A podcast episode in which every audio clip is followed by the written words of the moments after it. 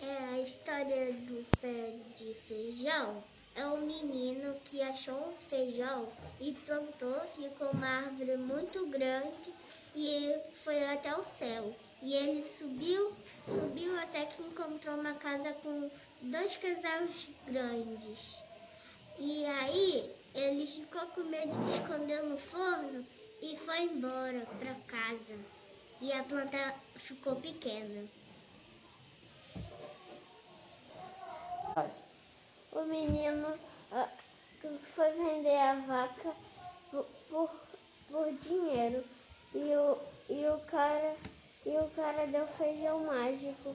Aí o menino plantou e cresceu e ele subiu no pé de feijão e ele encontrou uma casa e, e a senhora, foi ali e a senhora viu ele e ela falou para ele se esconder no fogão e, e depois ele, o, uma, o gigante falou que ele está sentindo um cheiro de menino e ele foi embora. Então, tem um menino que ele queria vender uma vaca e um moço deu um, um, um feijãozinho mágico para ele. Aí ele mostrou para a mãe, a mãe jogou fora e começou a plantar um, um grande pé de feijão.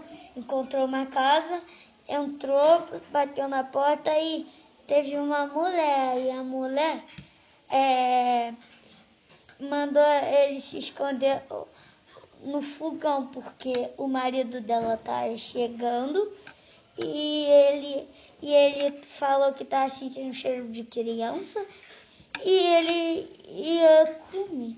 comer. Só sei assim. Era uma vez um menino e estava chegando inverno. Daí a mãe dele disse para ele vender a vaca para conseguir mais dinheiro. Daí ele foi até o mercadinho vender a vaca. Ele estava descam...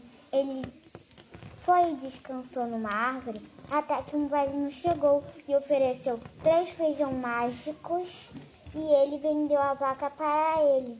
Daí ele daí quando a mãe daí quando ele voltou para casa, a mãe dele ficou muito furiosa.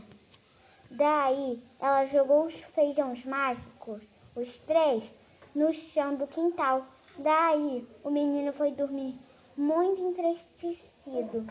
Daí, quando ele acordou, ele não conseguia acreditar que tinha crescido um pé de feijão muito grande que passava depois das nuvens.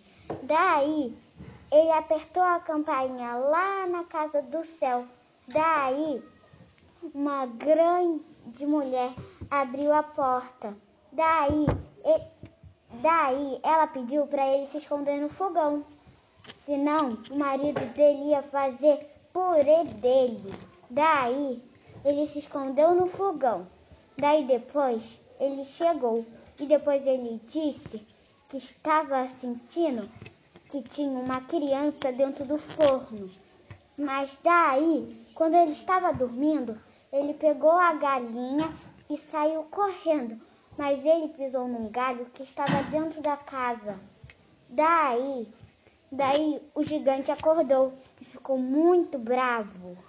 Daí o menino pulou direto do pé de feijão lá para baixo. Daí o gigante pulou mais demais para alcançar o menino. Daí o gigante caiu e, e um coco caiu na cabeça dele. Daí Daí a mãe ficou muito preocupada com o filho porque pensou que ele tinha sumido da cidade. Enfim.